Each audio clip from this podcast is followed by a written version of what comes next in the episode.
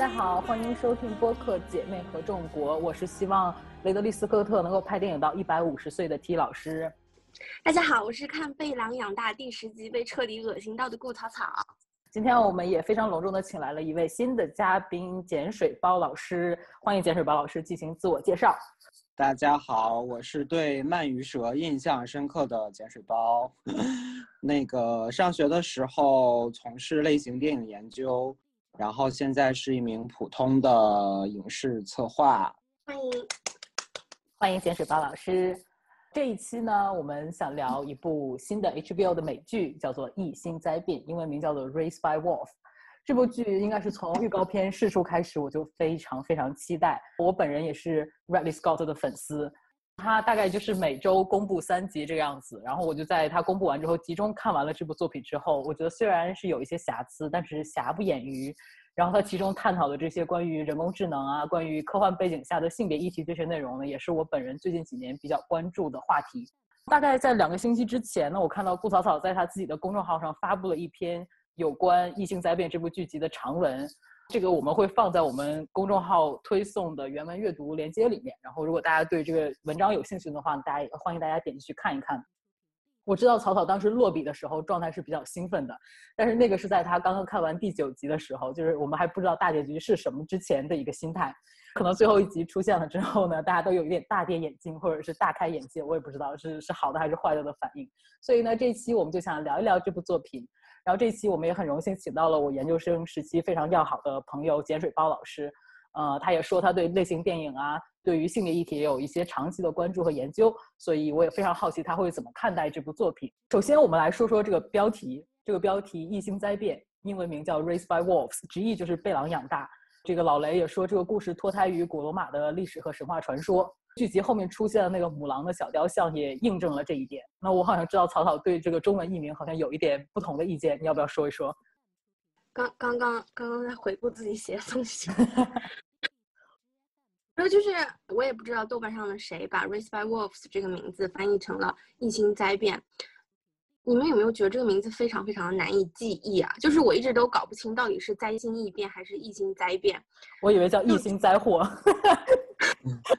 就是我每次在视频网站上搜索想打开找到这一个剧集打开观看的时候都找不到，然后都是啊。怎么又记错名字了呢？只好打开豆瓣搜索英文名，再一次找到中文名。就整个观看过过程非常曲折。为什么要有这个名字？我真的不是特别理解。而且就和这个故事似乎是一点也不相干的。因为我觉得不管是异星还是灾星，都是对开普勒二十二 b 的一种不公平的称呼。我们普普通通一颗可以培育生命的星球，为什么要被称为异星呢？我本人也比较喜欢“贝朗养大”这个直译的名字，因为它本来就是讲，就是和罗马建成的被母狼养育的那对双胞胎兄弟这个历史传说有关系嘛，所以我就觉得你普普通通的直译不是还挺好的吗？不知道泽如老师对这个有没有什么看法？但是我跟两位老师可能有不太相同的意见，我并没有觉得“异星灾变”这个名字的翻译现在有多么的信达雅。但是我觉得至少它比被狼养大，首先给我的直观感觉就是我可以把它精准的定位成它是一个科幻剧集，因为异星灾变这个名字一出来之后，就会自然的联想到的是以比如说你讲述的是外太空的某一种事情，就是它跟整个科幻的主题可能会更切合一点，嗯，因为跟我从事的工作也许跟市场可能挂的更紧密一些。所以我很能理解，比如说，当一个受众选择自己要看片子的时候，尤其现在整体是产能过剩的啊，就是你可以选择的可观看的东西其实太多了，所以这个名字其实可以帮助受众很好的去筛选你想要看的类型是什么。然后我觉得整体扣在科幻的这种感觉上还不错。嗯，异星呢，因为开普勒星球虽然它可能是可以孕育生命的。但是它跟地球来比，整个的生态环境和生存条件又非常的苛刻和恶劣，所以我觉得叫异星可能也没什么意义。但这个灾变这个名字，我也确实有点不太理解了。如果异星是一个叙事环境的话，或者是整个戏剧空间的话，那灾变就是它所谓的发生的戏剧的事情事件是什么？但我觉得咱们看完了整体的第一季的十集。讲的也不是灾变的这个事情，所以这个灾变这两个字或者这一个词，我确实也觉得很奇怪。嗯嗯，我感觉碱水包老师作为一个在工业里经营了很久的人，会成为我们期节目的严肃担当。而且我猜测碱水包老师是不是一个地球原教旨主义者？我我倒还好呀，我并没有是地球原教旨主义者，对，并不是很爱现在生存的这个世界。我们常用“被狼养大”这个词，主要就是一种比较亲切的土味直译，也可以叫“狼也是娘 ”。对，我们尊重业界给予的这个建议，但我还是觉得稍微有一点烂伤这个名字。Anyway，就是在今天聊天开始之前呢，我们还是在这里放一个剧透警告，就是因为我们会非常多的涉猎剧中所谈到的关键的情节和细节，然后如果怕剧透的朋友呢，可以暂时先关掉这个音频，然后在全部观看之后，如果你有兴趣的话，可以再回来听我们的这期播客。嗯，那在最开始，我觉得我还是要简略的讲一下这个剧集讲述的内容。如果你就是没看过，但是你也不介意被剧透的话呢，就大概给大家的一个概念。这个故事就是讲述一对这个人工智能的仿生人被放逐到一个蛮荒的星球，就是开普勒二十二 b 这个星球上，然后带了六个人类胚胎，他们要在这个星球上重建人类的部落。在彼时的那个时代背景之下呢，地球已经变成有神论和无神论这两派人类，就是已经被这个战争毁灭的体无完肤，然后人类已经无法在上面生存。那地球上有这样一群信仰密特拉宗教的人，就登上了他们建造了一个非常大型的宇宙飞船，叫做方舟，然后到宇宙里面去寻找其他的适宜人类生存的星球来殖民。大概就是这样的一个故事。我们在前期讨论的时候呢，大家都对影片里面的女主角给予了非常大的关注和兴趣。女主角呢就叫做 Mother，然后这位饰演 Mother 的演员呢是丹麦的女演员 Amanda Collin。啊，他之前呢也就只是在丹麦本土出演过一些电影和电视剧，然后这部剧集应该是他严格意义上真正的让更多人知道他的一部作品。那我就很好奇，你们两个第一次看到妈的这个形象出场的时候，呃，有什么样直观的感受？因为是电脑特效做出来的人。嗯，我觉得好酷啊，是我喜欢的女性形象。其实还挺挑战这个演员整体的，不管是肢体控制还是表情控制，因为他又没有人类的欲望，又没有人类的整个喜怒哀乐的很情绪的外化的体现。同时呢，他的所有动作又带有一些机械化的抽搐以及一些疏离感，然后整体的身体的律动也是。在比较圆滑的僵硬的这种，当然圆滑的僵硬这个词可能不太妥帖，但是是那种它的动作是连贯的，但你还是会感觉在动作跟动作之间是有卡顿的，所以我觉得这个演员的在整体的外部形象上就很酷，又会感觉是介于人和咱们现在所能够接触到的那种非常僵硬的机器人中间的这么一个比较高科技的存在。对，我也比较同意。我觉得他本人就很奇观化。我当时就想，如果就是不是他演，可能伊丽莎白·德比茨基也可以演这个角色。齐长，然后肢体都是流线型的，也也没有什么胸部，就是看起来 就是真的不太属于我们星球的生物的那种感觉。而且他真的，他的身材比例真的太好了，其实是超模的身材比例。就我觉得他会去走那个各种各样的。比，比如说那个华伦天奴的秀啊什么的，我觉得完全没有问题，因为他其实头很小，然后呢，整体的胸部又比较不像是那种性发育的特别好的那种，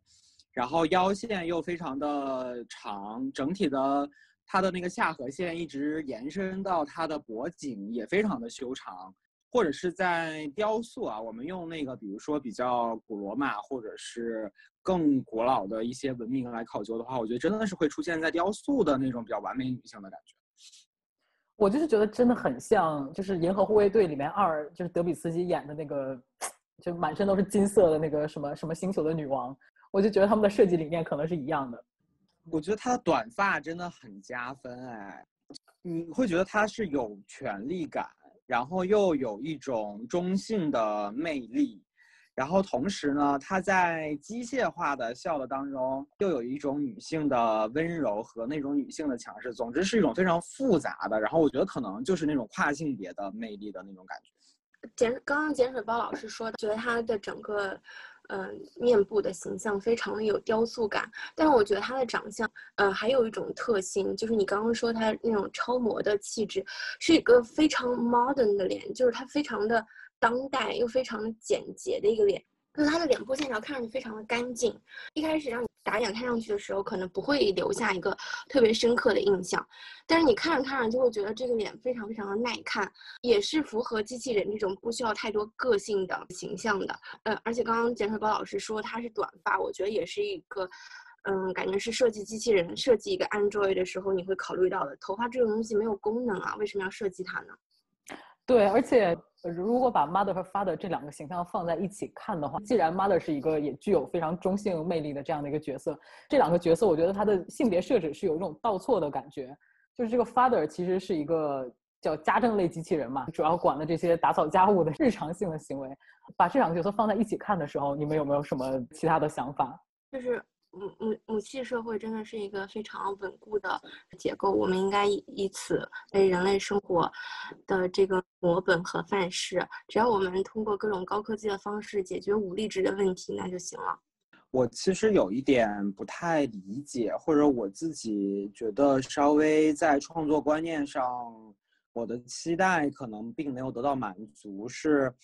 他在讲一个。当然，它可能是近未来或者是一个比较未来的一个故事，但是其实还是在按照社会性别来进行的二元对立的性别划分。我其实会觉得未免有点想象力，嗯，过于小气或者过于匮乏了。就是还是要按照女性和男性的这种性别来划分了一个 mother 和一个 father。就为什么一个机器人？或者一个生化人，他不能是雌雄同体的呢？我觉得现在既然 Mother 的形象和它整体的气质，包括它的功能，其实是一个雌雄同体的复合，但是在整个的形象设计上，它已经稍微压缩了女性性别的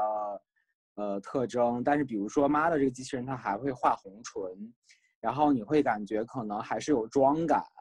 在造型设计上啊。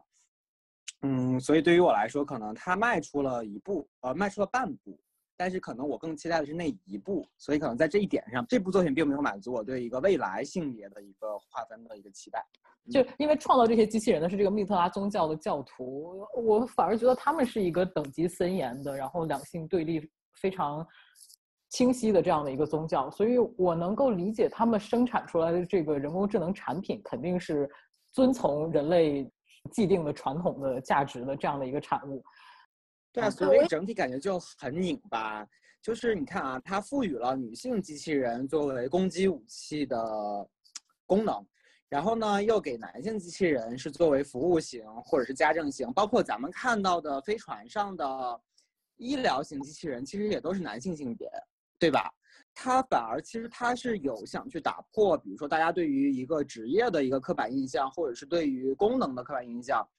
刚才其实 Tilda 老师也在说这个问题，就是他已经把这个功能做了一个置换和区分，但是他在性别上却还是比较保守的，所以这个对于我来说可能就是一个拧巴的地方哎，但是你说那个医疗型机器人，你记得第二集就是那个机器人在给他们换脸的时候，他其实还。涂了指甲，然后还戴着戒指，我不知道你们有没有记得这个细节。就因为他已经已经脸部都烧掉了，所以我已经忘记了他最开始是一个男性还是个女性。但是声音判断好像是个男性，但是好像在细节处还是有一点点 queer 的特质。对，那个整容机器人，我感觉也是一个瘦，呃，这怎么判断出来？没有啊，就是他讲话那种，你懂吗？就非常殷切，就说啊，虽然我不能这样，但是我可以怎么怎么给你们搞什么什么什么啊。Of course，我有这个功能，就是你懂吗？那种感觉。应该是一个男性机器人，他应该不这么讲话。不，我觉得我去性别化。其实我觉得啊，他们会再一步做，他其实是去性化。当然，这个性是，比如说性的，除了那个我们的 mother，其实在整个他进入到。就全息的那个世界里面，就是有一个类似于可能性行为这么一个抽象化的一个仪式化的奇观的呈现之外，他们的生化人还是没有人类的七情六欲的这种感觉。但是你想一下，就是他们那两个就是无神论者假扮成有神论者的 Marcus 和 Sue，就其实他们两个哎，就是有两场床戏，我记得啊，我记得有两场床戏。就是会用他们，我不知道是可能用他们两个是来弥合一下这种可能去性化的东西呢，还是怎么样的？就是包括你们看那个发的那个机器人，其实你像正常穿，就是说句其实可能不太雅雅观或者是不太好的话，我知道你要说穿什么了。紧身衣的男性下部竟然是扁平的，就是他下部并没有凸起，就是感觉他们是没有生殖器的。嗯，对，而且他就是还是一个外形高大的非裔男性，感觉这样非常的不合理。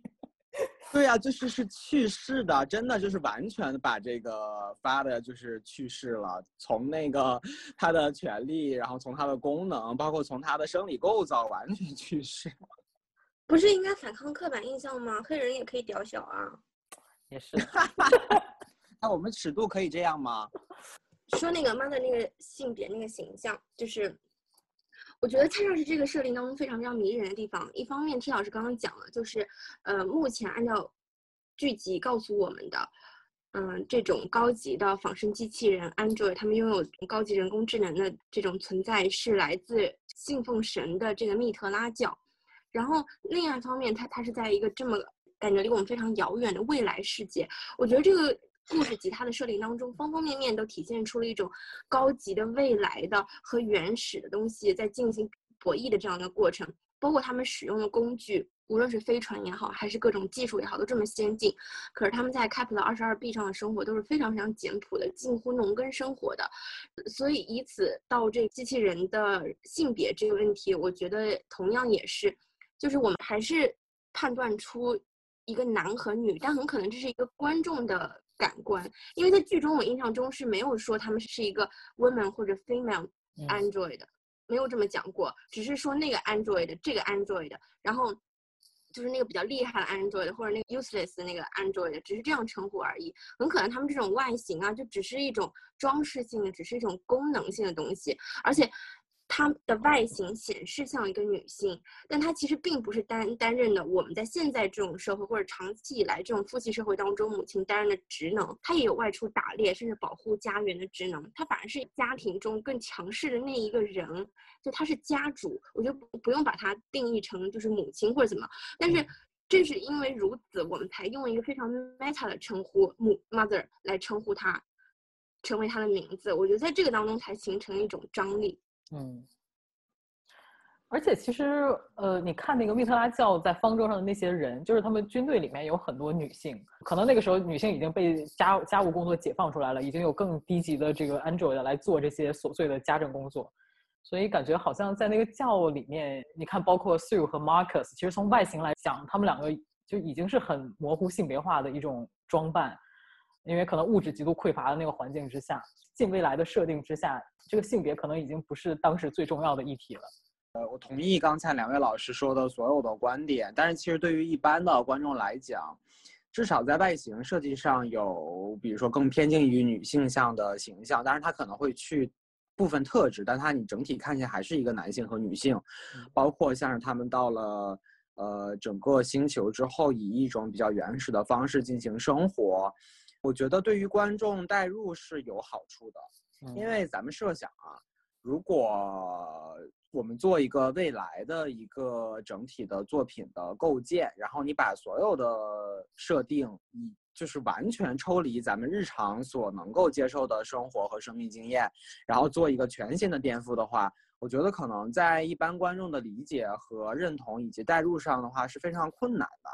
但是现在这样，我觉得它就是会有那种很好的暧昧性，就是刚才呃曹操老师说的高级感，就是它是来自于我们现在的周围生活、你的周围感知的基础经验，但它同时又高于这个来进行创作，这可能就是一个我觉得是一个比较好的一种戏剧处理手段。因为我觉得设定，呃，种种这些的返祖，其实都是对当下生活一个特别好的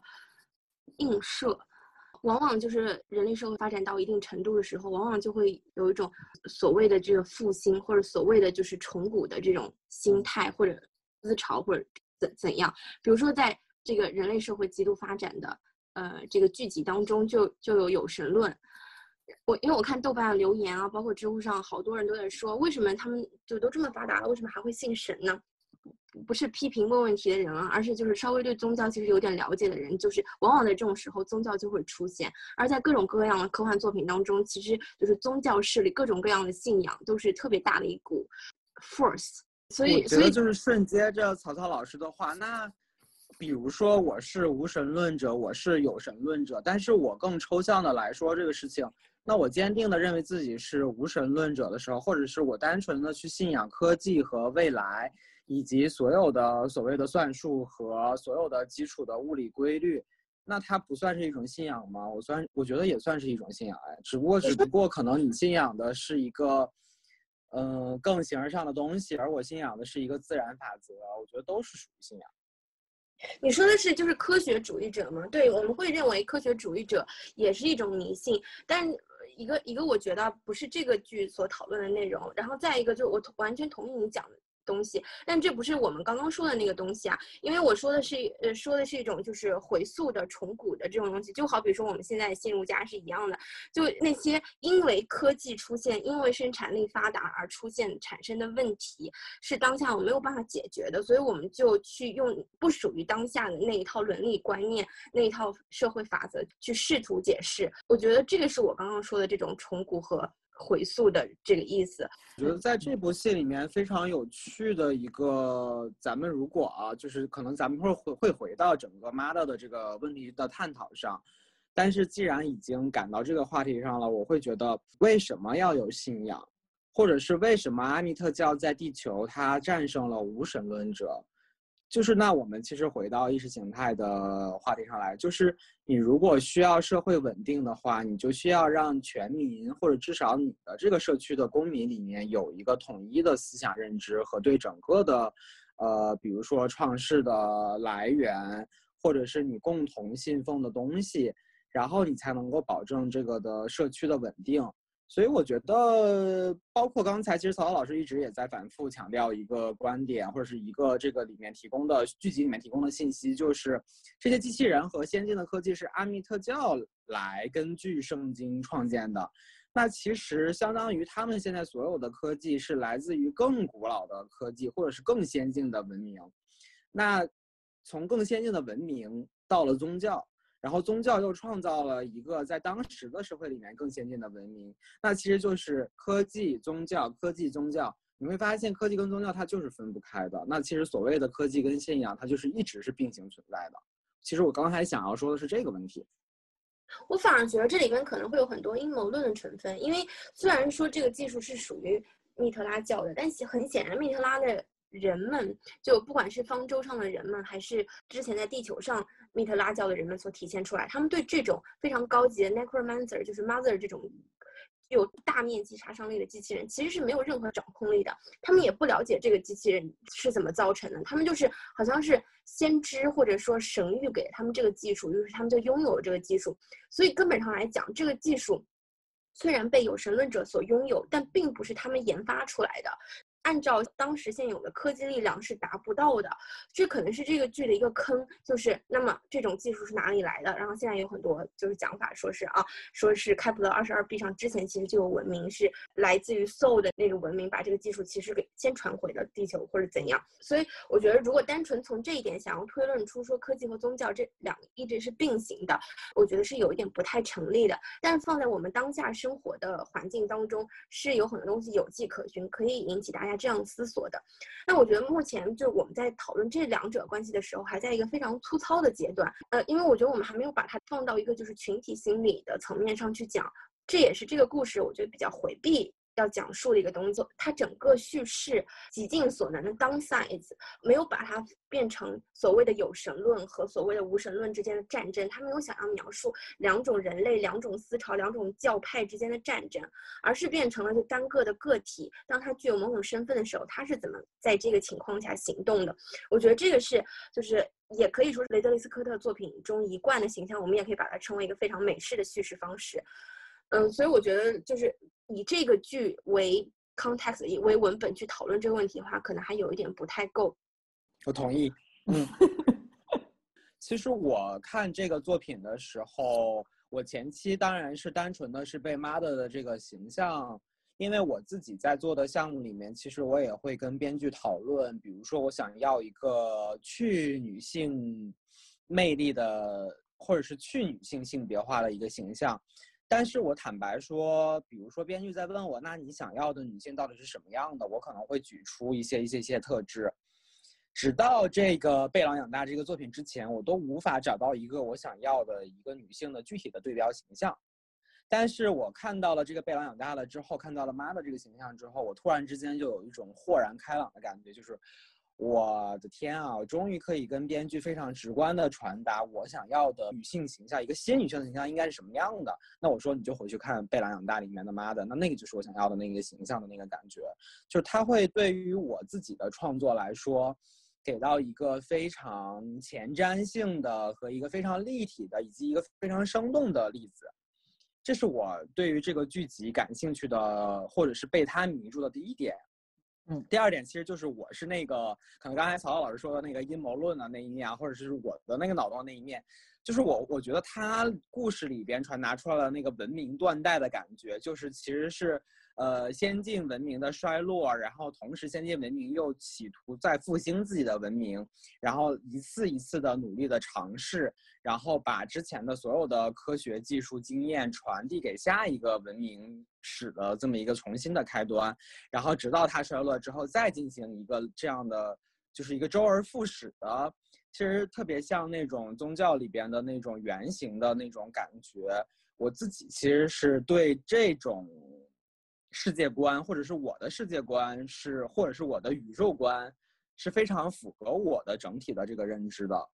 然后国内的网剧就是，其实是去年时间有一个爆款网剧叫《庆余年》，然后它是根据一个网文的 IP 改编的，去年非常的火。其实《庆余年》里面它也用到了这样的类似的观念，就是其实每一个断代的文明都是有前面的更先进的文明，只不过更先进的文明里边所有的人类的，因为人类的贪念，或者是因为。人类的一些不可克服的缺陷，或者是人与自然的之间的矛盾无法调和，导致了这个文明的衰落。那前一个文明的人就会派出他们呃已有的一些，比如说文化使者，然后来向下一个断代文明进行重新的文化输出，然后直到他们繁盛起来、发育起来之后，他们再衰落，然后重新再繁盛。我可能对这种周而复始的宿命论的感觉。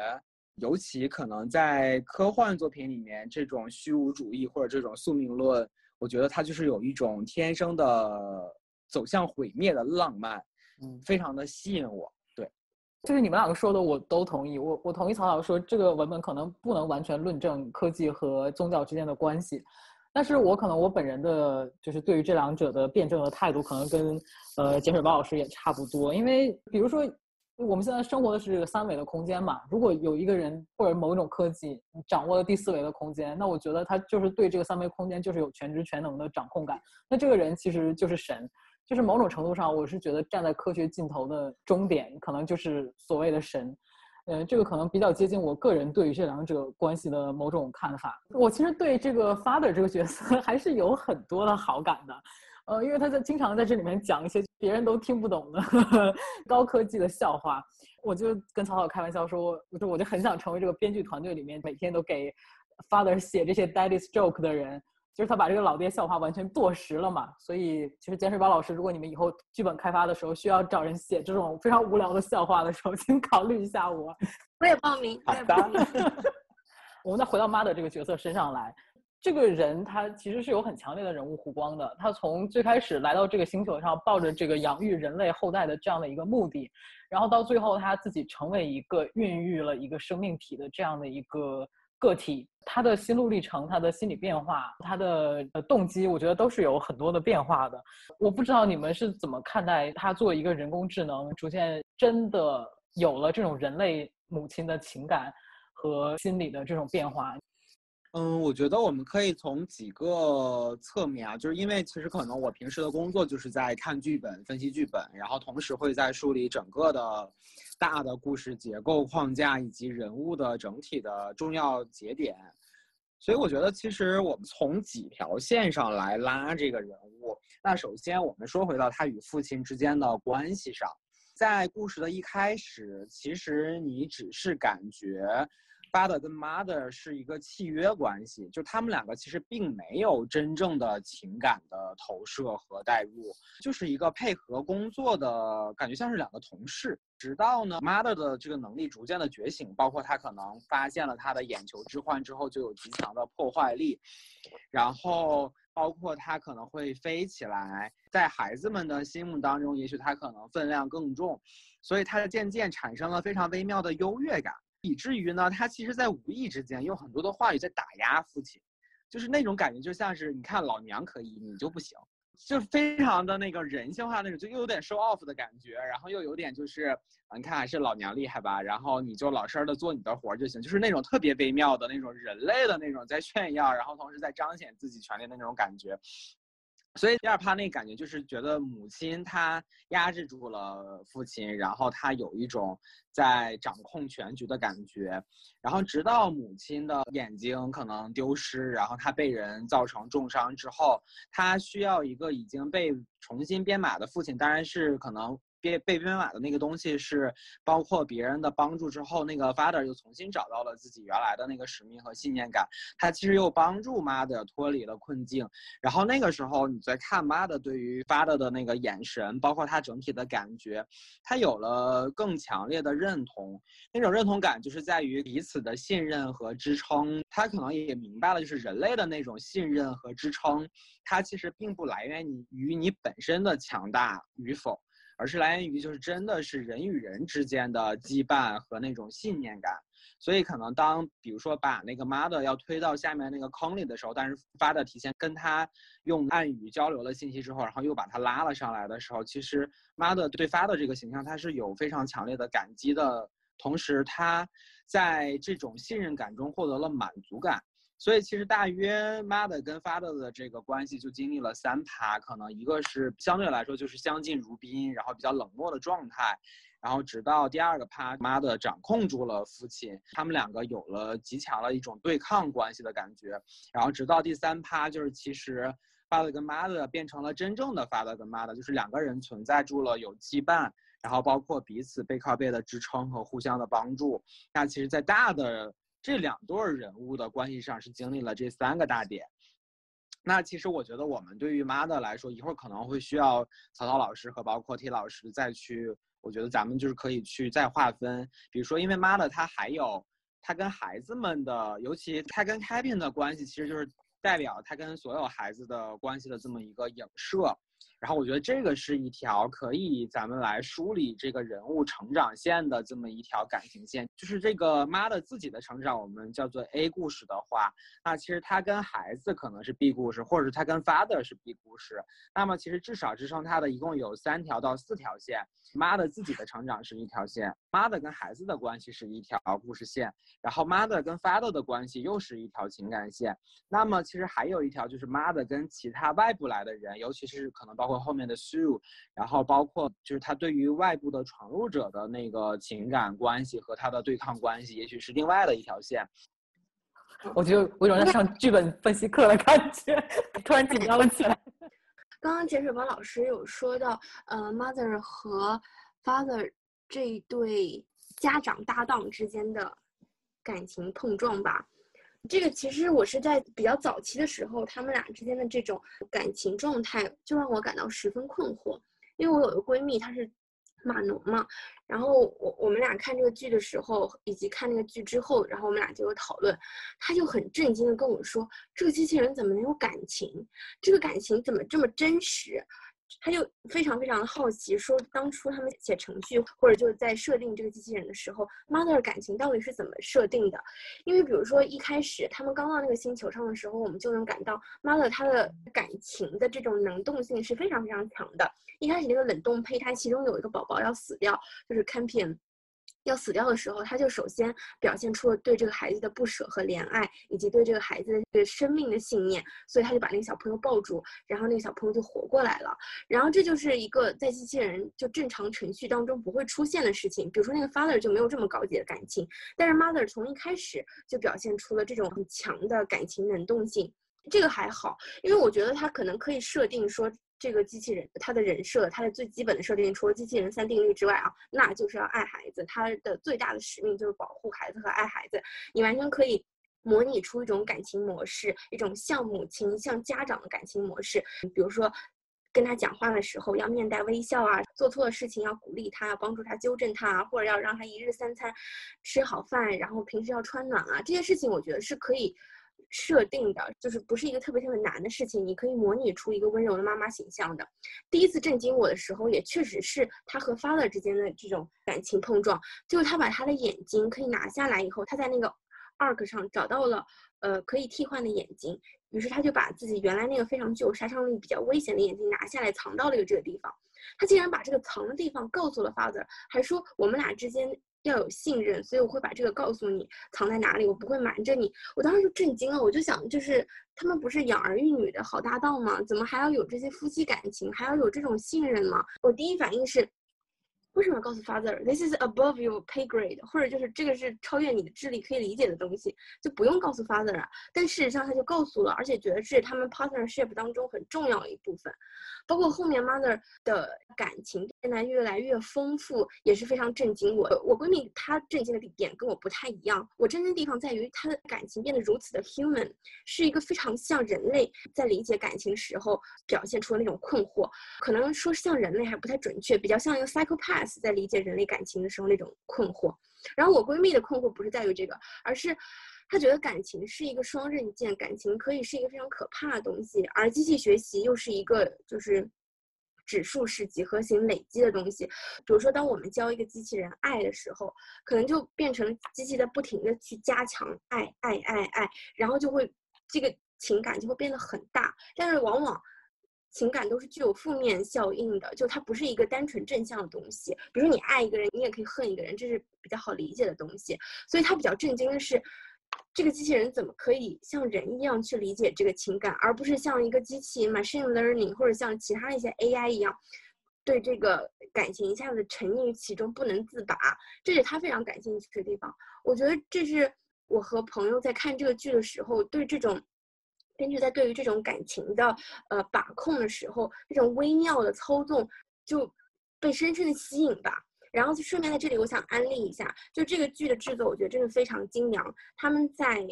我不知道别的平台有没有，他们在苹果 Podcast 上还推出了关于这个剧专门的一个呃 Podcast 节目，就叫。Raised by Wolves，大家搜索这个就可以找到。然后这个 Podcast 大概推出了，我记得五六集的样子，就随着这个剧的进程而在讨论一些这个剧当中涉及的一些话题。他们一般会在开头的十分钟到一刻钟的时候邀请这个片子的编剧。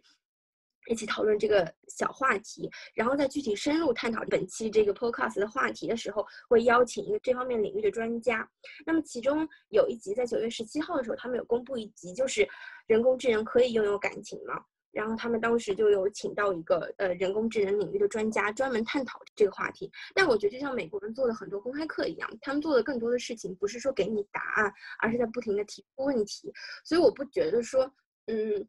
听这个播客可以帮助你理解这个剧集多少，即使是听了这个编剧他自己出来讲他创作的这个心路历程，而是你可能会对这个话题更感兴趣。比如说一个 narrow AI 和一个更加全能的 AI，他们是怎么去 process 某一件事情的，然后怎么去设定某一种感情和爱这种特定的感情这件事情，这个是我在看这个剧的时候就非常感兴趣，并且也从这个 podcast 当中得到了很多回馈。然后，并且引起更多思考的一个东西，我觉得这个话题其实非常非常大，因为 mother 她的感情这个波动，或者她的在这方面的成长，是和她本身作为母亲这个形象的属性紧密相连的。这个我觉得我们可以放到后面展开讲。嗯，对，我想回应一下，就是他和 father 之间这个伙伴关系的这一点。其实我觉得这个好像也是他人物的一个基础的设定，因为包括他们。第一次 crash 在这个星球上的时候，father 先跳下来，然后帮这个 mother 把那个船撑起来。就是我是觉得他们两个之间就是已经被设定好，他们就是要，呃，彼此之间没有秘密，然后形成一个共同体，然后来养育这个人类的后代的。那个造物主 Campin 也是这样跟他讲的。呃，虽然你你我之间有感情，但是你要跟另外的这个 android 的这个男性，你们两个要搭伴子，然后要养育人类的后代。所以我觉得这是他一个基础的设定。哎，我甚至觉得，在这个 father 设定当中，除了机器人三定和养育孩子的责任以外，就是保护 mother 的安危要是高于他自己生命安危的。嗯，可能 mother 逐渐有人类感情的这个过程，就是他在全剧当中的这个进化的过程，是一条隐藏的线索。因为像那个 hunter 不是说，如果一个人工智能有了情感之后，它就没有用了。就是人类创造出来人工智能，在这个剧集里面的设定，它就是用来做脏活的，帮人类做一些人类不想做的事情的。一旦他们有了情感的话，他们有了意识的话，他们本身的价值就没有了。但是可能我觉得，因为创作者毕竟他是人类，他一定某种程度上就是带有人类中心视角的。我没有办法想象一个剧集就是完全超出人类的认知和感知来创造一个人工智能。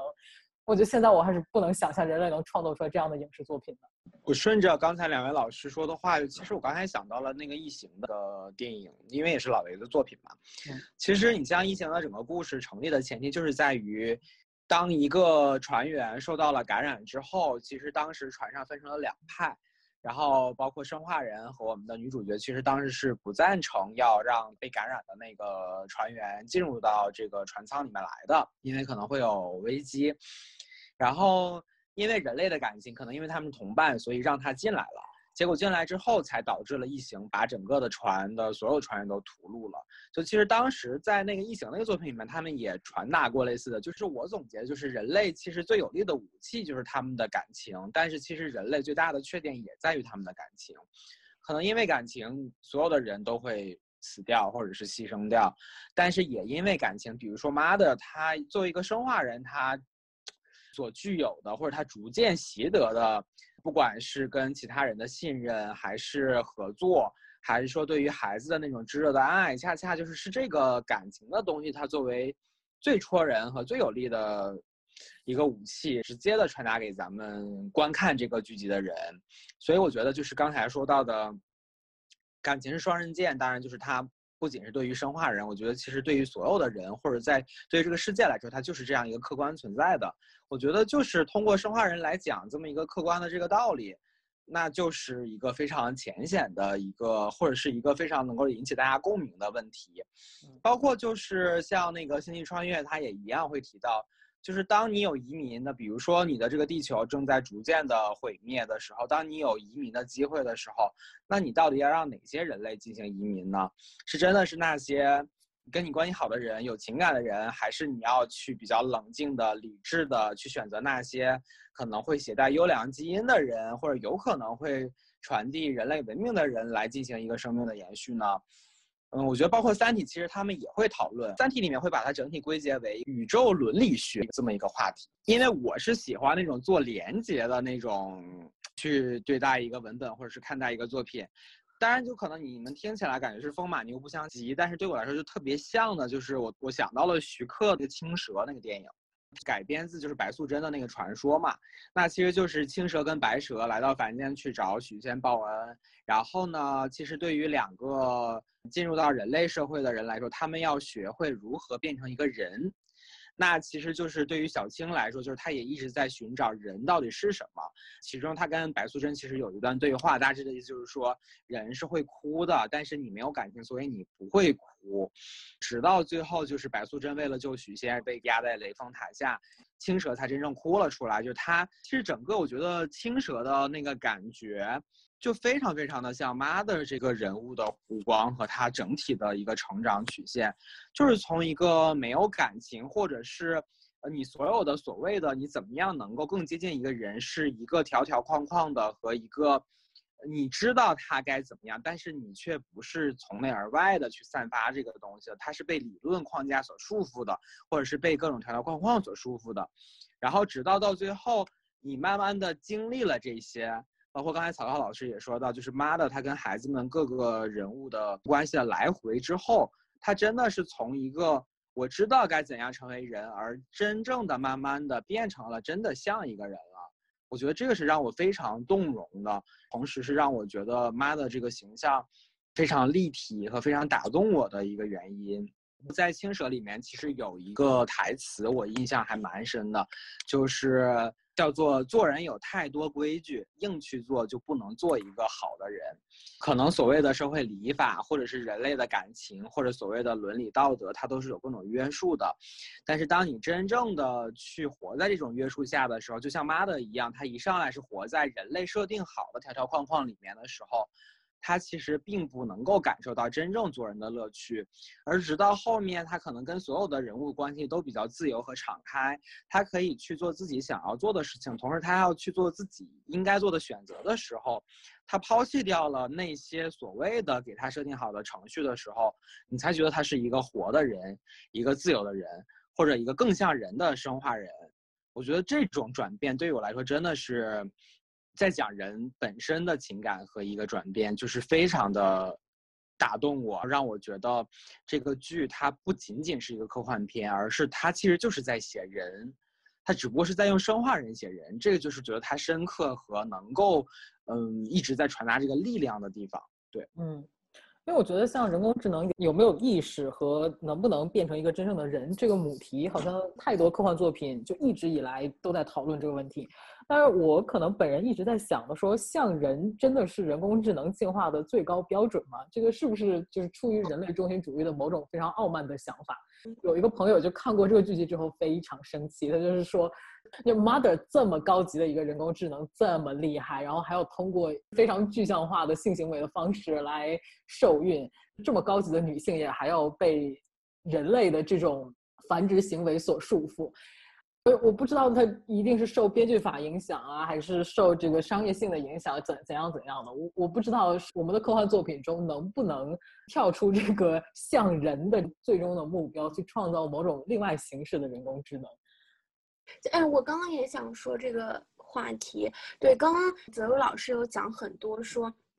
用科幻故事或者用科技的。外壳来讲关于人的史诗，关于人的神话。其实这个东西，我感觉我已经我已经是有点看厌了。可能我们讨论科幻作品之前，其实应该讨论的是我们各自对于科幻这个东西的审美。我可能是最讨厌在科幻故事当中讲述人性，嗯，讲述感情的那一类科幻读者。我比较喜欢那种所谓更加，嗯，聚焦于技术，聚焦于未来，聚焦于某一个。具有想象力的变量本身的故事，我不太喜欢这个故事的主角是某一段感情，或者是某一类感情。就比如说你刚刚举的例子，《星际穿越》可能就是我最讨厌的那一类科幻作品吧。我比较我比较反感，就是一个科幻作品到最后你解读一切的方式就是爱，这恰恰我觉得是雷雷斯科特很多作品以他为首的一些。就是科幻导演、科幻创作者，他们身上我所喜欢的东西，就感情和这种所谓人性的东西，从来不是喧宾夺主的。他们如果成为主角，是我们研究的东西，或者说是把它变成这个故事当中一个比较关键的变量，它是一个 factor，它不会成为一个干扰你欣赏整个科幻剧情的进程的这样一个元素。所以在这个故事当中，我觉得这一点也是成立的。就我们在讨论。呃，mother 的感情，或者我们在讨论 mother 受孕啊这些过程，我觉得本质上一方面是你在对日常生活，人类为了繁衍或者得以存续下这些基本行为的一种深描、一种想象也好，或者说是把这些行为放到一个机器人身上，你从另一个视角来重新去研究这个东西，reinvent 这个能力也好，这个是。我会觉得非常有趣的东西，而不是说单纯一个感情线，或者说这个人，呃，机器人怎么会学会了爱？这个东西是我根本不太感兴趣的，反而是我觉得非常非常无聊的。就我跟 T 老师俩也私下也多次讨论过这个非常令人作呕的人类中心主义论。就我们也不觉得说，呃，机器人变得更加人就是厉害的，就是好的，或者说如果这样的话，那还是一个。人对自己身体或者对人这个形象本身的一种 fetish，一种恋物式的爱，就你你你要造一个你自己，嗯嗯，这样的话，其实我是觉得有一点点恶心的。我比较感兴趣的是把这个这种细部的东西 break down，呈现给大家看。那可能对于我来说，我可能我的观点跟你们不太一样。嗯，就因为对于我来说，科幻作品它能够畅想的东西，其实就是虚无缥缈的。因为可能我就是一个普通的观众，或者是我当当我去看一个作品的时候，我可能会想把自己摘出去，我不想把自己放在一个，比如我是一个精英主义，或者是我是一个一个学者，就是那我需要在一个完全架空和想象的世界当中去找到一个我自己的共鸣点。那其实对于我来说，人类的情感还是我唯一能够可以共鸣的东西。所以，比如说我像看那个机动队的时候，我就会对女主她自己的一个自我认同去进行一个共鸣。那我像看 Her 的时候，其实我就会去共情的是，那我跟这个所谓的这个系统，我们怎么谈恋爱？那其实我怎么去看待我跟一个系统谈恋爱的这个事情？那包括其实我看《银翼杀手二零四九》的时候，让我非常触动的也是，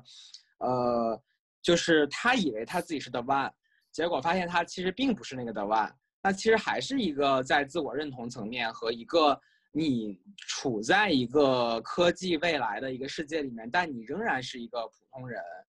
当然，可能我我觉得不知道是不是你们这个所说的一个人类中心主义的东西，因为我我坦白来说，因为我没有办法畅想，或者我没有办法把就是对于人类的认知抛弃之后，然后去建构另外的一个世界，这可能是我自己的局限。嗯。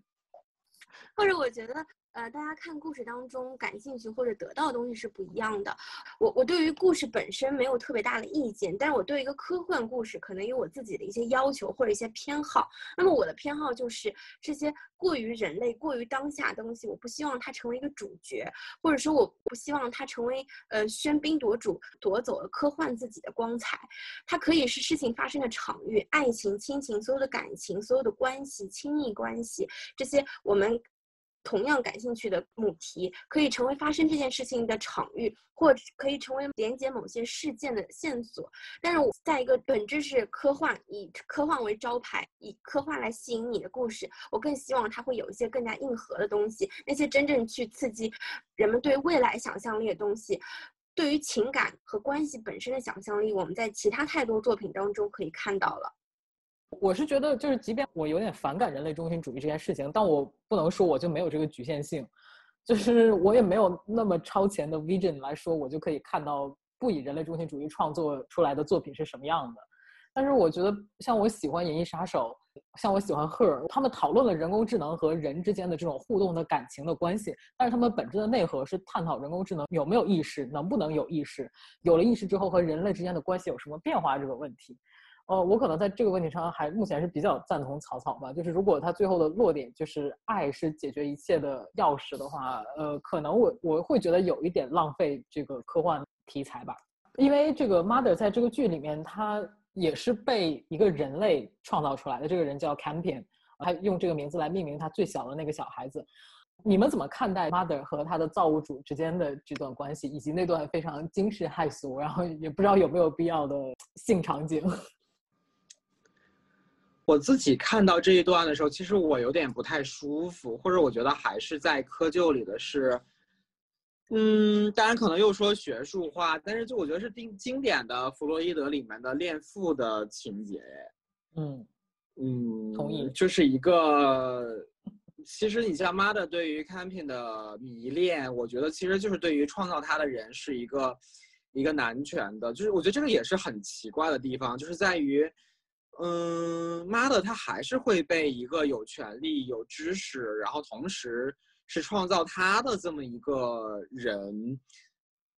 所吸引，然后又是感觉是恋父情节的，就一般言情套路啊，或者我不知道，可能是因为我没有看到其他更多的深意。我看待 Mother 跟 Camping 之间的感情，我就会觉得，嗯，反正这不是吸引我的点，或者我觉得就是好奇怪，就是给我的感觉跟整个作品的调性和他想要传达的东西都不太匹配。是不是简水宝老师说 Camping 这个形象还蛮性感的？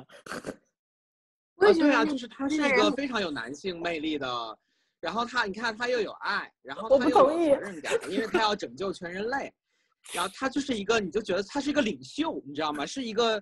一个他就是真的是神父，他可能就是那个耶稣嘛，然后又大公无私，他已经跟 mother 产生了感情，但又要又要让 mother 去完成任务，就是他忍痛割爱，感觉他好痛苦啊，就是 一点一点去精进 mother 的各种程序设定，长得就是很帅，对，然后那个技术又非常的厉害，然后我我就觉得就是一个完美男性的这么一个形象。好的，哦，这是你，我刚刚还。这个演员长得很帅，我还热烈赞同一下。你说说哪帅？为什么我吃不到这个盐？哎这个这个演员难道不是听老师喜欢那种劳动人民健美吗？没有啊，我觉得反而 Marcus 比较 更对我的胃口吧。我就觉得如果 Marcus 换成 Tom Hardy 演，我觉得完美。那一看就很偏执，就是喝了酒就要在家里家暴女人的那种人，能是吗？哎，真的，我也会觉得他可能会，他会打老婆，打老婆，打孩子，试图精神和肉体控制素和那个 PO，。我就觉得，哇靠，好合理呀！我觉得他长得就是会这么干的人。我也觉得，而且他一看这种。文化，然后就整天会那种喝啤酒，然后你懂，就是找找乐子那种，然后还有体味那种男的，不行，就卫生习惯不太好。男人回家打老婆，平时啥也不懂，就爱瞎逼逼。我刚刚真的以为泽如老师会说那个演员很性感，我是真的有被这个演员的长相有吸引到。如果不是这个演员演的话，我可能这个角色基本差点想跳过，因为我非常同意，呃，潜水包老师说的，就这是一个特别典型的。弗洛伊德式的形象，他们俩是一个特别典型的皮格马利温效应的这么一个创造出来的一段关系，所以其实我看的时候，我有我有蛮多不适的。虽然就我对 AI 感兴趣的朋友在不停的跟我聊，就是他们这个测试感情这个过程啊，是其实这当中应该有很多玄机啊，怎么样？但我真的对这样东西一点都不感兴趣。就，唉，刚刚简世博老师批评的点完全都说在我心上。如果要去接受这个事情的话，我会带有很多我自己的偏见去理解。虽然这个人长得非常雄性气质、魅力的呈现会比较吸引人，但我比较想把它理解成一个没有性别的创造者的形象，把它理解成他是父亲和母亲的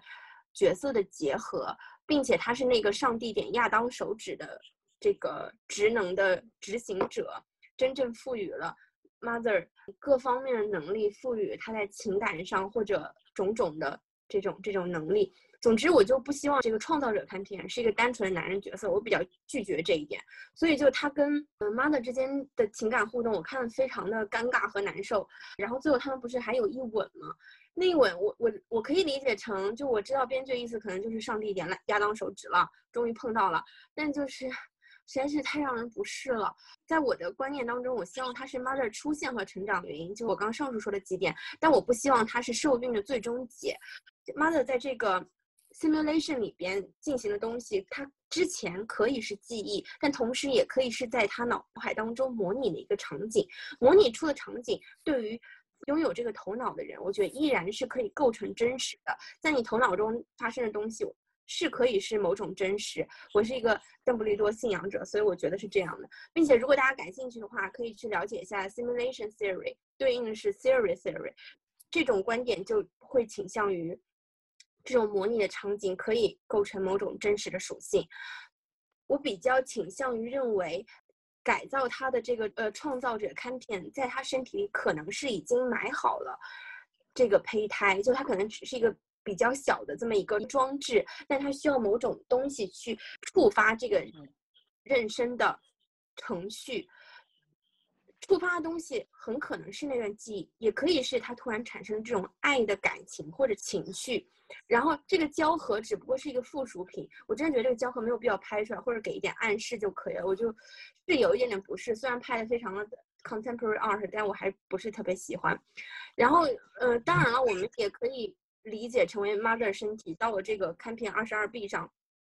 受了辐射，或者受了什么东西，或者这个索尔从中进行了一些什么超越人类力量的这个金手指点化，然后让她怀孕之类的。但是我我比较讨厌就圣灵感孕这套说法嘛，这也是非常父权、非常弗洛伊德的东西，所以就不太愿意接受这种解读。我比较喜欢的解读就是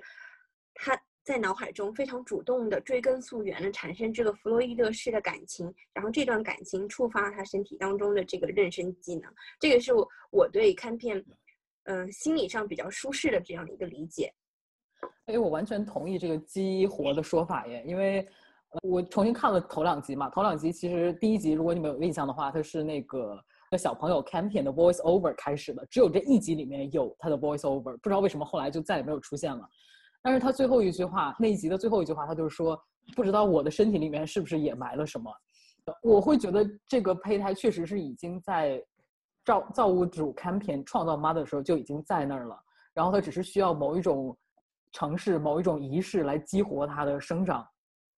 就开始养育这个胚胎。但是我会比较好奇，其实呃，在第二集的时候，我看到 Mother 是非常羡慕 Tempest，就是被强奸怀孕的那个女孩，就是非常羡慕她可以进行自然的生育。但是当她得知她被造物主 Campion 受孕了之后，她好像很抗拒这件事情。我会有一点点不知道她这个心理上的转变，这种矛盾是怎么出现的。他可能会觉得对他，我没有觉得他是在抗拒，就他一开始的状态，他其实是感觉很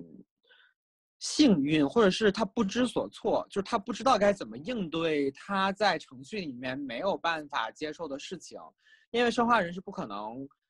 自主怀孕，或者是跟人类产生一些，比如说肉体行为之后会受孕的，就这不在他的逻辑范围之内。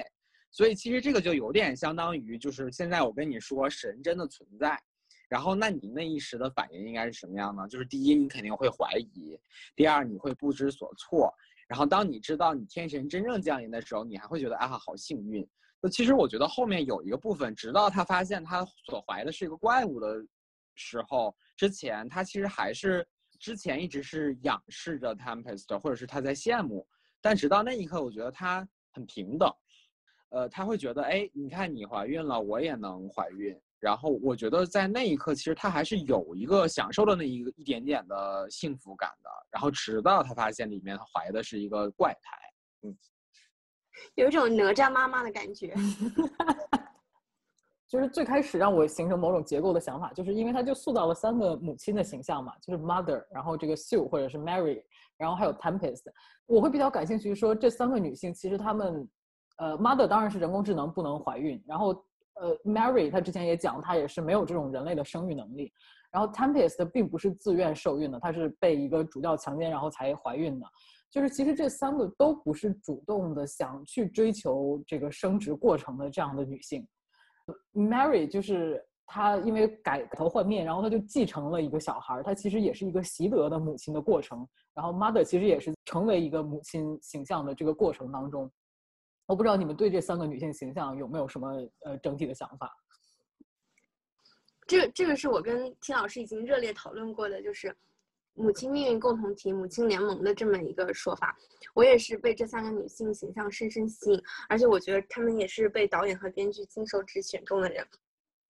所以最终的为也，如果是一个 Herland 的话，那么就应该是他们三个人为主导的统治的这样一个小小的新的生命共同体。呃，部落，嗯，当然了，就是我也看到有一些，嗯，帖子，大家说是看片，就小朋友看片会成为这个未来的统治者，但是不重要，他是 mother 的孩子，所以他必须长长成一个呃女性主义者，要不然的话，这个小朋友就得死。嗯，哎，不一定哎，因为你想，这如果按照这个思路来想，其实他们那个预言不是说一个孤儿放逐在蛮荒之地，然后最后成立了某种文明，所以这个其实。这个救世主可能是 Campion，可能是 Paul，也可能是就是 Mother 最后生的那个鳗鱼，这还真不好说。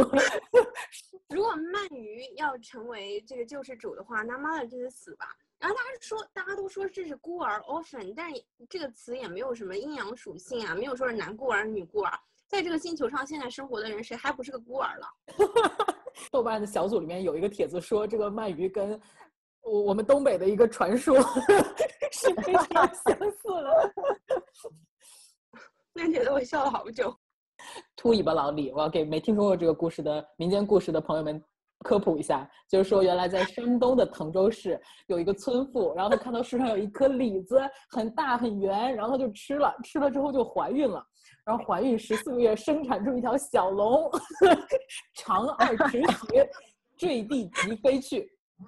然后每天清晨还要回来，就是喝他妈妈的奶。这个其实真的很像，就是那个就是妈妈生出来那个鳗鱼的时候，不一直在吸在他身上喝奶吗？然后对，他他爸爸就把那个龙的尾巴砍掉了，然后这个小龙后来就不回来了。嗯，我们就要看一下下一季这个鳗鱼有没有被砍尾巴，就是就就知道这个故事是不是效仿 我们北方的一个民间传说。没想到我的克里斯科特跟我一样，都是精东北人啊。觉得不管是就是最后的怎么样，但我觉得他其实整体想要用的还是灵感受孕啊，就是这种方式。包括我觉得他其实不管是编剧团队还是创作团队，其实一直试着把妈的这个形象推到一个圣母玛利亚的那个位置上去，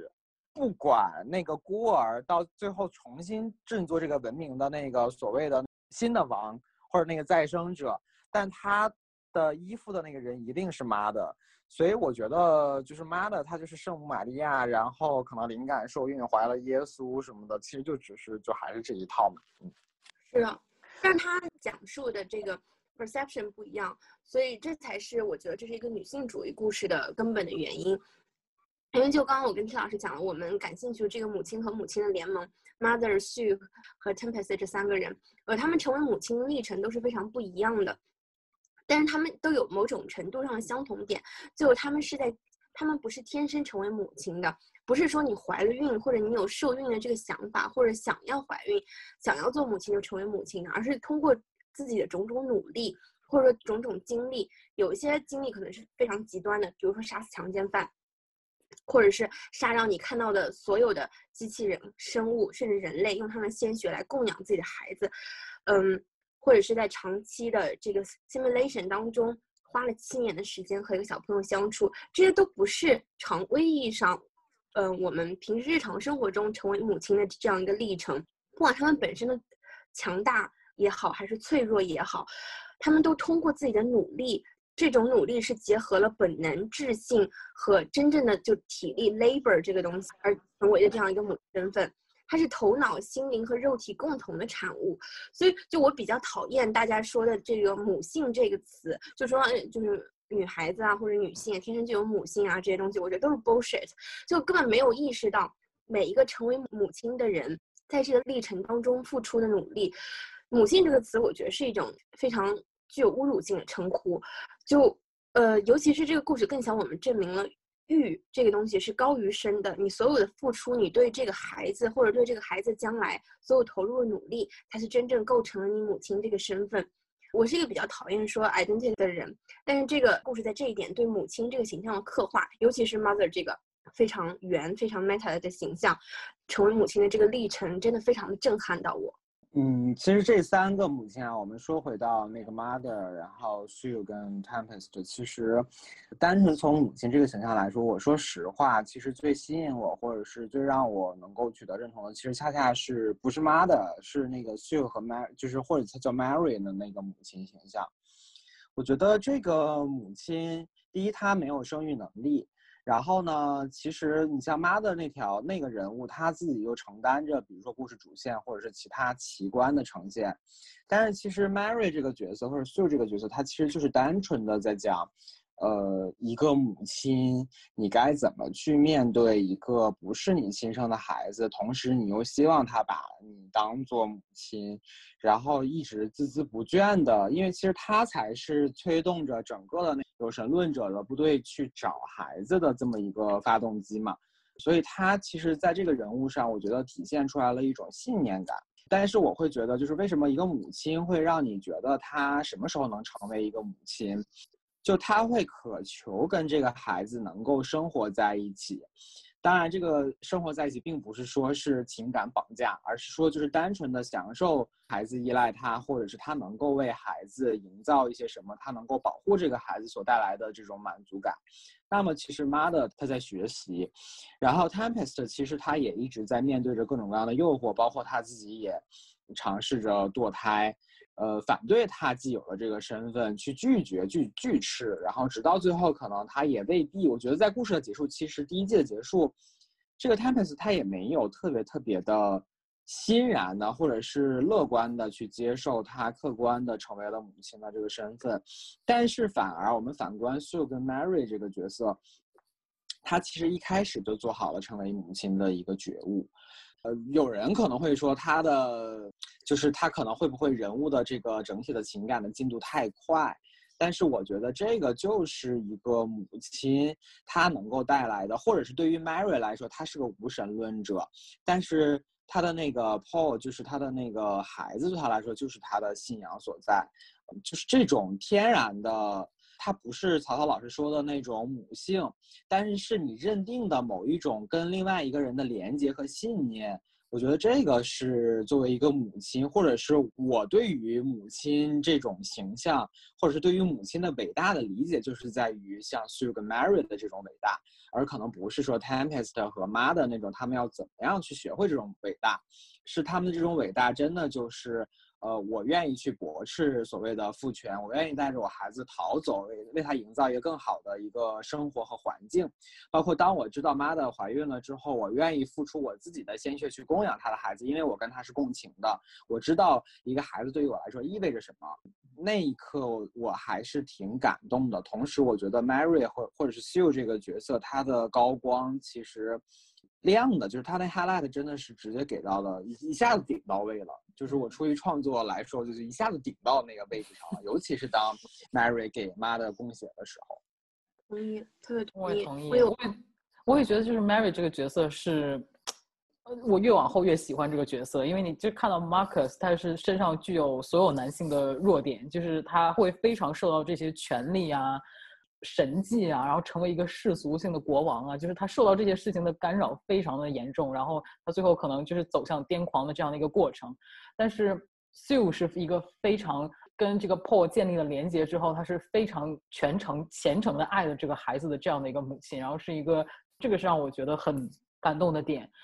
然后我回应一下草草最开始说的那个，他觉得母性这个词有被污名化，我是同意的，因为我觉得母性这个词不是一个贬义的词，虽然现在世俗上就是为它贴上了这些你要相夫教子啊，然后你要顺从男性啊，你要就是承担所有的关于育儿成长的过程的这些世俗的意义，我觉得这个是让这个词的某种神性是被掩盖了，或者它原初的意义是有被扭曲了。我是觉得，呃，在当下的这个社会。某一种解决冲突、解决矛盾的问题，它可能要回归某种母性的启示。我是觉得很多时候，你从母性的思维的方式去理解这个世界，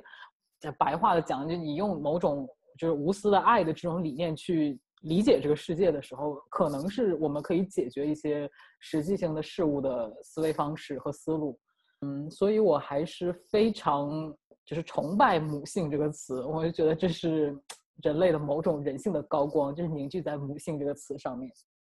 而且我觉得好扎心，就是当那个 PO 知道了，就是那个我们也不知道那个身份或那个角色是谁，就是比如说可能通过那个一个幻听的方式让他知道那不是他的亲生母亲的时候。当时 Mary 的那个反应就是让人撕心裂肺，就是非常难过。同时，我觉得像 Mary 或者是 Sue 这个角色跟那个 Paul 的这个对立关系，在第二集应该还会继续展开，因为现在的他们两个的这个情感对立，就是没有一个落点。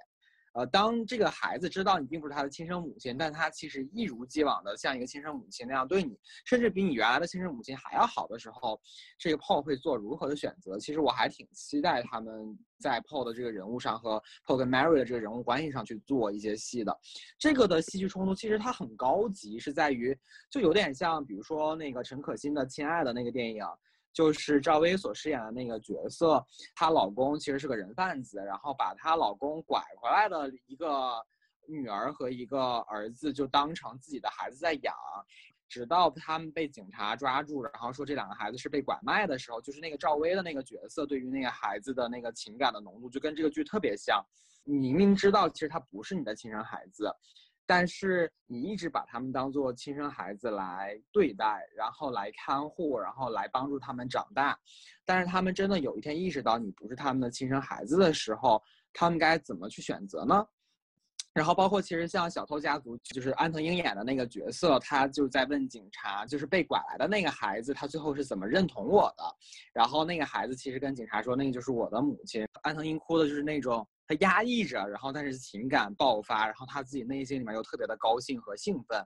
所以我真的非常期待在第二季里面看到 Paul 跟 Mary 有一个怎么样的继续的一个情感连接和一个情感推进。我觉得 Paul 这个小兔崽子要黑化了。你说对你好，对你好了七年还不够吗？十三年不是七年。不好意思，十三年。嗯。对他好十三年还不够吗？我是觉得 Paul 应该会，要么就去找 Marcus，要么他就顺从索尔神。反正我觉得他，我也不知道，可能他他会转变他的态度吧。但是可能这是一个要要走向反派的角色。可是我觉得他的形象应该会更趋近于 Marcus 到最后，因为比如说咱们的那个 Camping，他肯定是一个善的，然后是一个在母亲的这个在 Mother 的这个阵营里面的。那你咱们从那个人物功能来说，那一定肯定 Paul 跟他是对立面的，不可能他们两个都一伙人在一起。然后他们啊，那除非是他们一伙人在一起去打那个鳗鱼。鳗鱼做错了什么？鳗鱼大。对，其实鳗鱼也很无辜，也很可怜。人鳗鱼也没有什么是非对错的价值判断，人家就是被生出来了，而且都是被人安排好的生出来。鳗鱼一句台词都没有，都不能为自己辩驳。鳗鱼有原罪。嗯，我是觉得我从始至终都是站 Team Mother 这一队的，就是不管他跟 Father 发生冲突的时候，还是就是 Camping 有一段时间特别反对他的时候，我都觉得我是一直跟 Mother 站在一起的，因为我觉得我能从他的眼神里面看到某种。你要悲悯，就是那种我被设定了这个任务，但是我没办法完成，或者我完成不好的那种非常沮丧而非常绝望的那种情绪。然后我就还蛮心疼这个角色的，被赋予了这个世界上最强的那种力量。然后，但是他这个身份，这种力量并不是他的优势，而是每个人厌恶他，然后反对他、攻击他的这种东西。然后他们就想方设法想把这个力量夺走、销毁或者藏匿等等等等等等。我就还蛮能共情的，就女性身上任何一点闪光点被看到的时候，都要被忌惮、被夺走，然后被掩盖。所以，哎，我就是对这个人物具有很大的同情和很大的共情。想讨论一个小小的问题：Mother 这个大规模杀伤性武器的超能力原理是不是就是微波炉啊？就微波炉的加热原理就是水分子共振摩擦生热嘛，我感觉它那个原理也差不多，就是它都是那种爆头爆血浆，就是，呃，本质就是让这些生物或者人类体内的血液沸腾，然后歘爆出来就破体而出这种。我感觉它其实是不是就是一个微波炉？那它还能精准定位，说明这个技术还真的是挺发达的。对啊，就高级微波炉啊，不一样，高高高科技含量在哪里呢？就在这个。精准定位微波炉，但是这么高级就不能把眼睛设计成开关吗？为什么一定要把眼睛拿下来？非常手动原始的设计理念，看片差评。然后就其实我看这个剧的时候，我看到 Mary 的时候，呃，因为我会想到我自己的家庭嘛和生活，其实我很羡慕 Mary，或者我很羡慕 Paul。就是因为我的家庭其实就没有那么幸福，然后我父亲就是一个相当于一个特别强权的，然后还经常会家暴我妈妈，然后还有我的那么一个男性的存在，所以我其实从小到大我对男性的权利还挺恐惧的。但是我的母亲呢，她其实又是一个比较缺乏勇气的女性，她就不像 Sue 或者是 Mary 那么。比如说，当我发现这个男人有有问题的时候，我就要非常勇敢的带着我的孩子到一个更好的地方。所以，我妈妈其实我我觉得我妈妈她作为一个女性啊，就其实我我要承认，其实呃男性有男性固有的缺点，但是我们也要承认女性是有女性固有的缺点的。比如说我的母亲，她就会体现出来的是什么呢？就是她愿意用情感去，或者她习惯性的用情感来绑架我。比如说，当我跟她提出她可以跟我父亲离婚的时候，但是她就会，呃，说出的措辞和借口就是，啊，我是为了你好，我希望你能够在一个健全的家庭里面长大。但是其实当我长大之后，我才意识到这个问题，就其实是因为我的母亲自己一直不敢勇敢的迈出那一步，她对一个离异之后的生活，其实这种充满未知的。生活他自己没有安全感，和他并没有做好这个准备，所以哪怕他知道现在的生活已经是一盘散沙和一滩烂泥了，但是他并没有像 Sue 跟 Mary 那样带着我勇敢的离开那个环境，是直到我上大学的时候，然后可能多方的促使之下，然后可能才慢慢的变好。呃，所以所以我觉得就是看这个剧的时候，尤其看到 Sue 跟 Mary 这个角色的时候，包括看到 Mother 和 Tempest 去把抢劫他的那个男人杀死的时候，我会觉得在这部剧里边，其实他还是歌颂了一个女性的勇敢和果敢。其实女性她一般大家对女性的认知都是敏感的、温柔的、细腻的。但是这些敏感的、温柔的、细腻的，其中其实往往会包裹着某些勇气和一些果敢和坚毅。但是这些东西很有可能就会被外在的、外化的一些特质，然后导致大家去忽视它。那当然，这种特质它可能往往也需要一些催化剂或者一些激发的诱因。嗯，但是我我是很希望，比如说大家去。正视或者大家去相信，其实女性当她们勇敢起来和当她们坚强起来的时候，我觉得她们真的不比男性差。而且我其实更期待女性能够多多的展现出自己勇敢、坚毅的那一面。我觉得女性也是可以带给别人安全感的。尤其是当一个女性成为母亲的时候，一个孩子的安全感其实往往就决定于你一个母亲能够体现出来或者呈现出来多少这种勇敢和坚毅的特质。所以我觉得一个母亲的形象，包括一个女性的形象，它在这部剧里面是一个多层次的和一个比较立体的呈现。当然，联系到我自己的生活，我可能对我的妈妈也有一些，也不能说是恨。但是可能会有一些不满，或者是对他夺走我的童年，或者他用情感绑架我的方式，我作为一个成年人，我会去反思这一点。那我就希望可能看到这部剧的人，然后看到了 Mother Sue Mary 以及 Tempest 如何成为一个母亲的人，可能能够不要再去贩售自己的软弱的那一面，然后让大家去同情你，而是其实你完全有能力可以。给别人提供保护和安全感，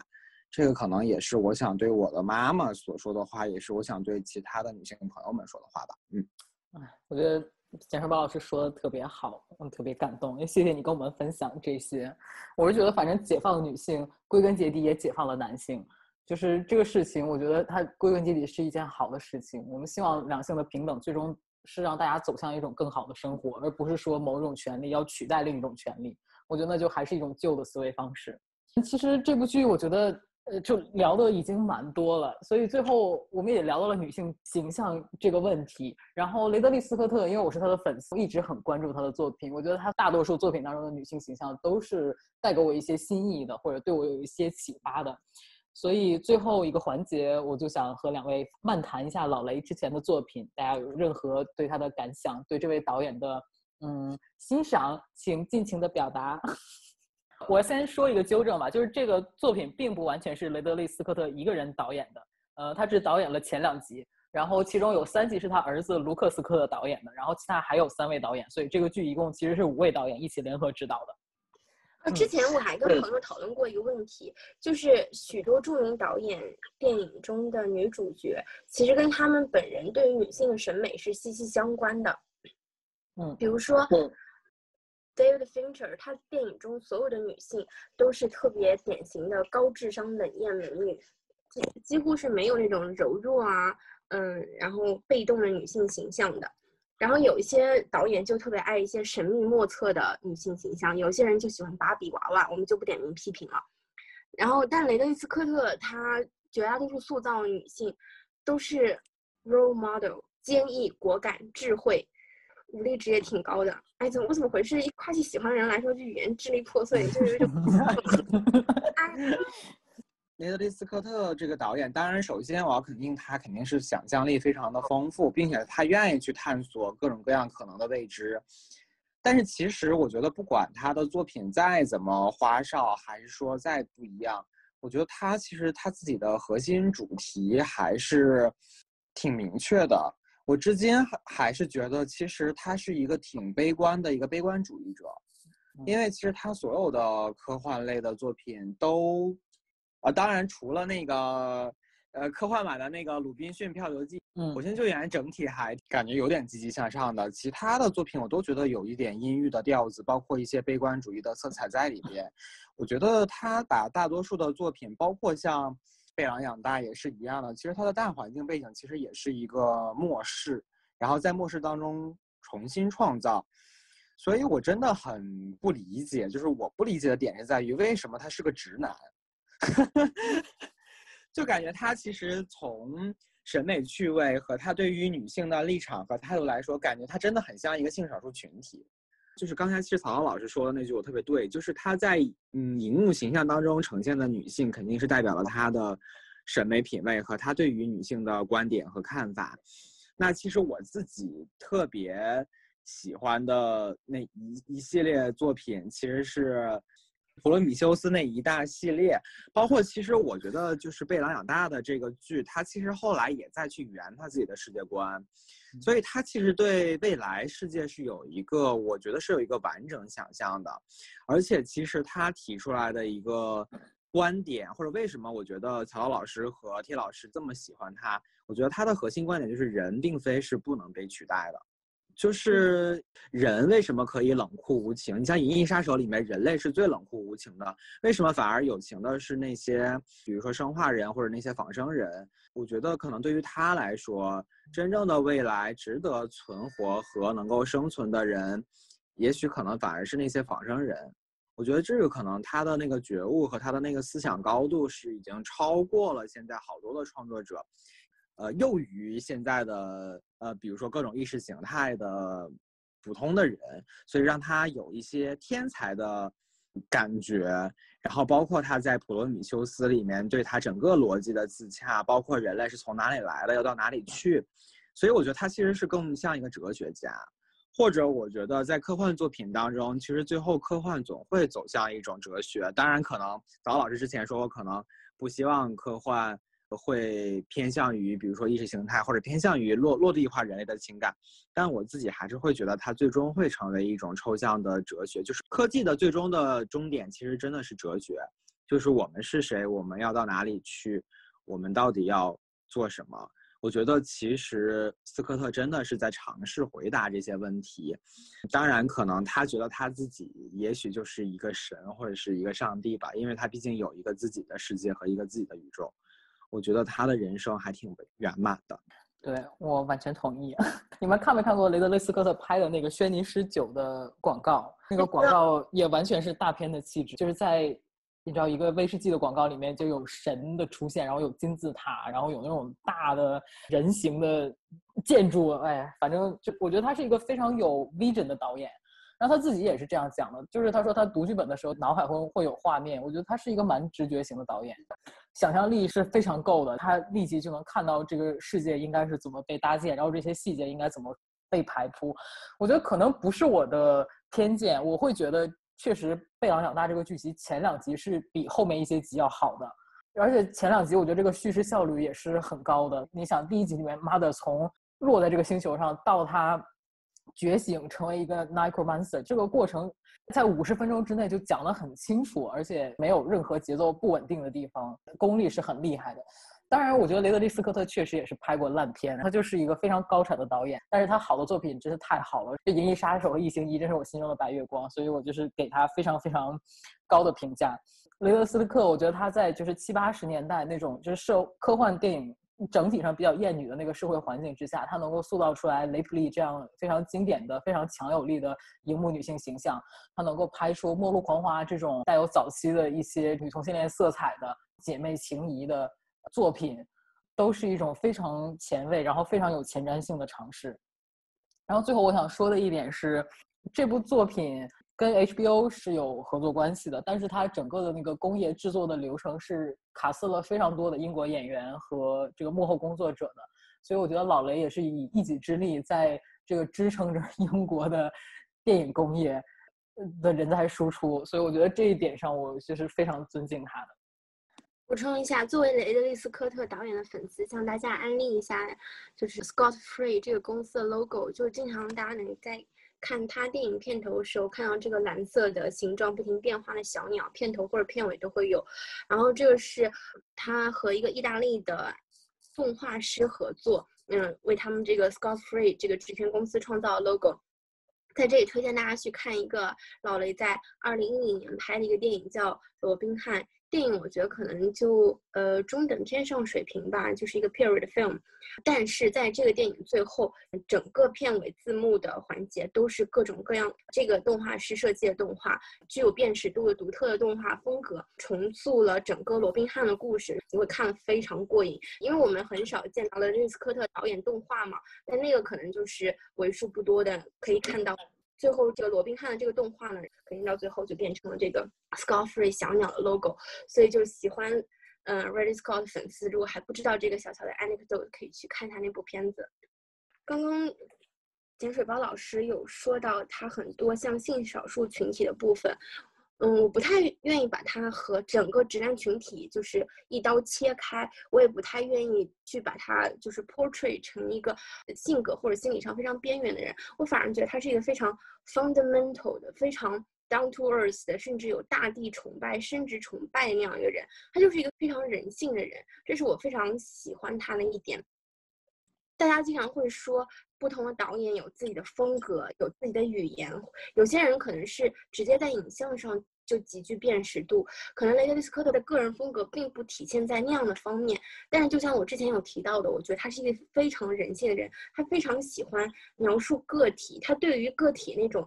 之前 T 老师也讲到，像菩萨一样的那种非常悲悯的观察，也不一定是人类个体，就是对个体，也有可能是以后可能是鳗鱼嘛的这个个。那种体察和关注和关怀，都是让我内心会感到非常深的震动的。我觉得他如果不去拍电影，也会成为非常优秀的人类学家或者社会学家之类的。那颗心就是你一下子你可以碰到他。嗯，两位老师吹的彩虹屁也不是彩虹屁了，我觉得都是真情实感，我都非常的同意。真的像我在开头说的，我真的希望雷德利·斯科特可以一直拍片子，可以。不断的把他脑海中的这个世界，最起码请把《普罗米修斯》这个巨坑填完，就让我们知道你脑海中到底在想什么。我会觉得，如果有一天在新闻上看到两位导演讣告，我会非常非常难过，当即哭出来。一个就是雷德利·斯科特，一个就是乌迪·艾伦。希望这些真正有才华，然后有视觉感染力的这些导演，请一直加油拍片子。希望上天借给你们更多的时日，去创造一些美好的东西留给我们。说到异形，就是这也是我非常爱慕这个雷迪斯科特导演的一个非常重要的原因之一，就是他和吉格合作，就是那个著名的艺术大师合作，然后把一些我们在没有能够拍出来的 Udorov 的沙丘当中的很多设计搬到了异形的大荧幕上，所以就是雷迪斯科特在电影历史进程的方方面面都有非常多的功劳，当然我也非常。期待说，如果有一天有人能拍出我心中理想的沙丘，在我心里也是雷德利·斯科特吧。那以上就是本期的播客内容，非常感谢碱水包老师今天能跟我们过来聊天，真的聊得很尽兴，很开心。也感谢大家收听本期播客。如果关于异星灾变或者雷德利·斯科特，你也有想说的话，或者你有想点播的话题，欢迎到微博、微信公众号和豆瓣小组给我们留言评论。你也可以在微信公众号、喜马拉雅、荔枝、苹果 Podcast、Pocket Cast、小宇宙等 App 上收听我们的节目，还可以通过 RSS 连接进行订阅。在上述所有平台搜索“姐妹合众国”或者 “Sisters United” 就能找到我们。那么今天就聊到这里啦，下期节目再见，拜拜，大家再见。